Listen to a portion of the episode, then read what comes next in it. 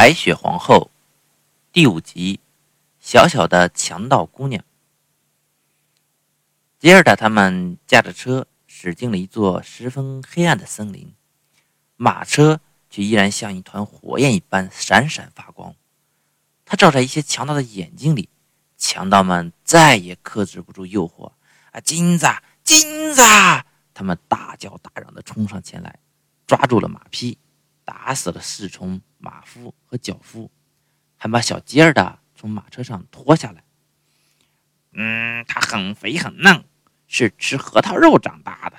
老强盗婆说：“她明明是女的，却长着又粗又长的胡子，浓密的眉毛垂落下来，差点盖住眼睛。”可以做一道好菜，呃，就像肥肥的小羊羔，吃在嘴里别提有多嫩。于是他抽出一把锋利的刀，那刀贼亮贼亮，好不怕人。哎呦！强盗婆就在此刻大叫一声，原来她的亲生小女儿趴到她的背上，在她的耳朵上咬了一口。那个孩子野的厉害，淘气的出奇。你这讨人厌的捣蛋鬼！妈妈说：“这一打岔，强盗婆把准备宰吉尔的事给忘了。该让他跟我一起玩。”强盗小姑娘说：“他该把暖手桶和漂亮的衣服给我，跟我睡一张床。”他又在妈妈的耳朵上咬了一口。强盗婆蹦得老高，转了一圈又一圈。所有的强盗都哈哈大声说：“哈哈！”瞧他那背着那个小崽子跳得多欢啊！我要坐上马车兜一圈。强盗小姑娘说：“她一向是要怎么样就怎么样，不达目的绝不罢休。因为她被宠坏了，又任性又固执。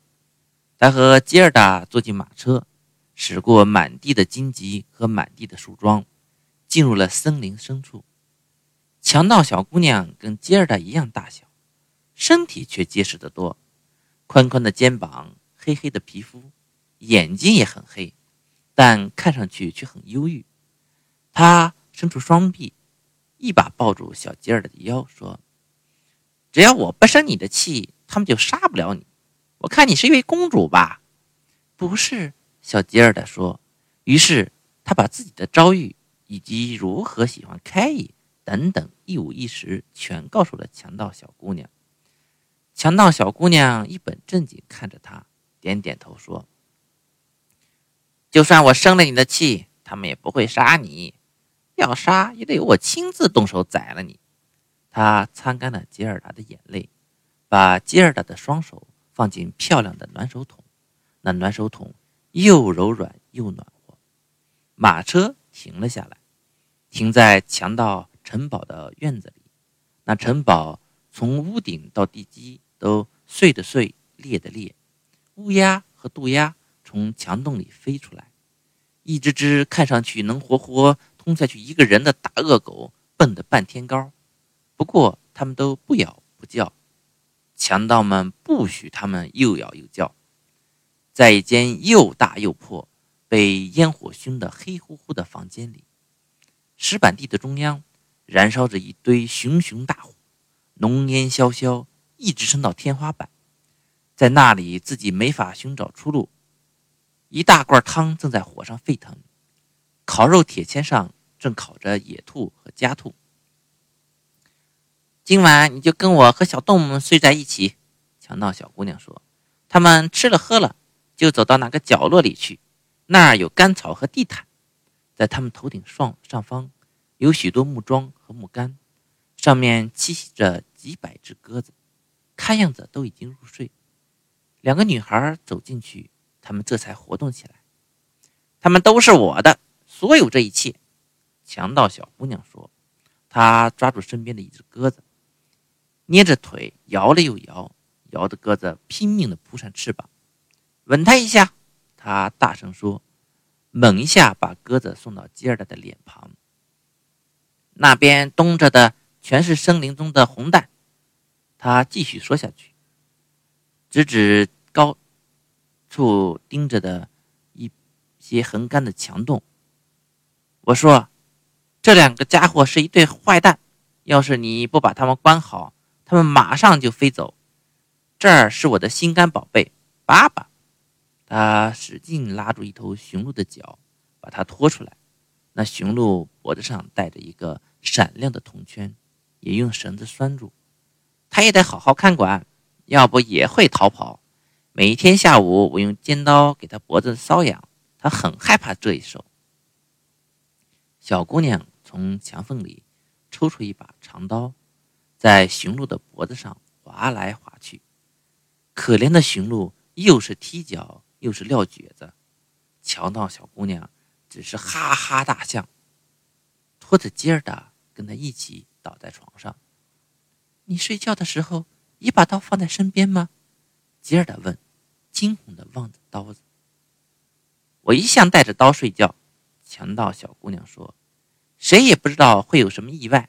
现在你跟我说说小开伊的事情，还有你为什么跑到这个荒凉的地方来？”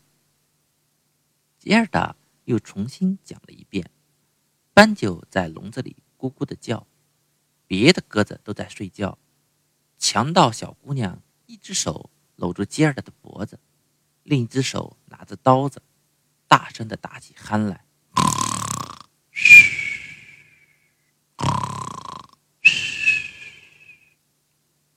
但是吉尔达根本没法合眼，不知道自己将来是死是活。强盗们坐在火堆周围，喝酒唱歌。强盗婆醉得厉害，翻了一个筋斗又一个筋斗。吉尔达看在眼里，感到毛骨悚然。这时，斑鸠叫了起来：“咕噜咕噜咕噜！我们看到过小开伊，一只白母鸡牵着它的小雪橇，它坐在白雪皇后的雪橇里。”我们待在巢里，雪橇穿过了森林，它在我们孩子身上吹了一口气，孩子们便全都死了，只剩下我们俩。咕咕咕！你们在上面说些什么？吉尔达大声说：“白雪皇后把雪橇赶到哪里去了？你们还知道些什么？”问也不用问，他总是把。终年冰天雪地的拉普兰去了，不信你去问问让绳子拴住的驯鹿。那儿是冰天雪地，可是那儿的生活又好又快活。驯鹿嚷嚷道：“在那儿，你可以在亮晶晶的大山谷里跳来蹦去。白雪皇后的夏宫就在那里，不过她的城堡还要朝北极方向过去很多路，在斯皮茨。”比尔根岛上，哦，开，小开，吉尔达叹气道：“睡觉老实点，听见没有？”强盗小姑娘说：“要不我的刀子会捅进你的身体。”第二天早晨，吉尔达把斑鸠的话告诉了小强盗小姑娘。那小姑娘一本正经的点点头说：“反正都一样，反正都一样。”于是他又对雄鹿说：“你知道拉普兰在哪儿吗？”有谁比我更清楚呢？雄鹿说，眼睛都发亮了。我在那儿出生，我在那儿长大。过去我常在白雪皑皑的平原上跳跳蹦蹦。听着，强盗小姑娘对吉尔达说：“这会儿我们所有的男人都出去了，只有妈妈留下来看家。不要急，等到将近中午时，他在大瓶子里喝上几口，酒劲儿上来，他就要打盹儿。到时候我会设法帮你忙的。”他说着，从床上跳起身来，朝妈妈冲去，一把搂住妈妈的脖子，拉扯着她的胡子说：“我亲爱的母山羊，早上好。”他的妈妈便拧他的鼻子，一直拧得发青发紫。不过那完全是出于母爱。然后他母亲果然在大瓶子里喝了几口，然后躺下来打起了瞌睡。强盗小姑娘走到驯鹿身边说：“我最最开心的事，便是用尖刀多给你挠挠痒，因为你的样子实在太滑稽了。不过我现在要松掉你的绳子，放你出去，让你跑到拉普兰去。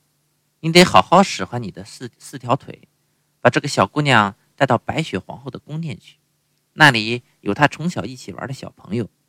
我看她说的话，你都听见了。她说的话声音够响的，你又老在偷听。驯鹿高兴地跳了起来。强盗小姑娘把吉尔达扶到驯鹿背上，小心翼翼地把它系得牢牢的，甚至还给他一个垫子垫在屁股下面。给你，他说：“穿上你的羊毛皮靴，天气变冷了。不过我把暖手桶留下了，它太让人喜欢，反正不会冻着你。这里有副妈妈的莲子手套，长的够你戴到臂弯里，戴上它们。”这下你的手看上去跟我妈妈的手一样了，吉尔达高兴地哭了起来。我受不了你哭鼻子，小姑娘说：“做出点开心的样子来，听见没有？这里还有两个面包和一块火腿，都拿去，免得挨饿。”他把这些东西也系在驯鹿背上，然后把门打开，把所有的大恶狗都锁了起来，再用刀子割断绳索，对驯鹿说：“你跑吧。”好好照顾这个小姑娘。吉尔达戴着连指大手套，把手伸向强盗小姑娘，说：“再见。”于是驯鹿撒腿飞奔，越过树丛，越过矮树林，越过大森林，越过沼泽，越过大平原，拼命的跑。狼群在嚷叫，渡鸦在呱呱乱叫，嘶嘶，那是天空发出的声音。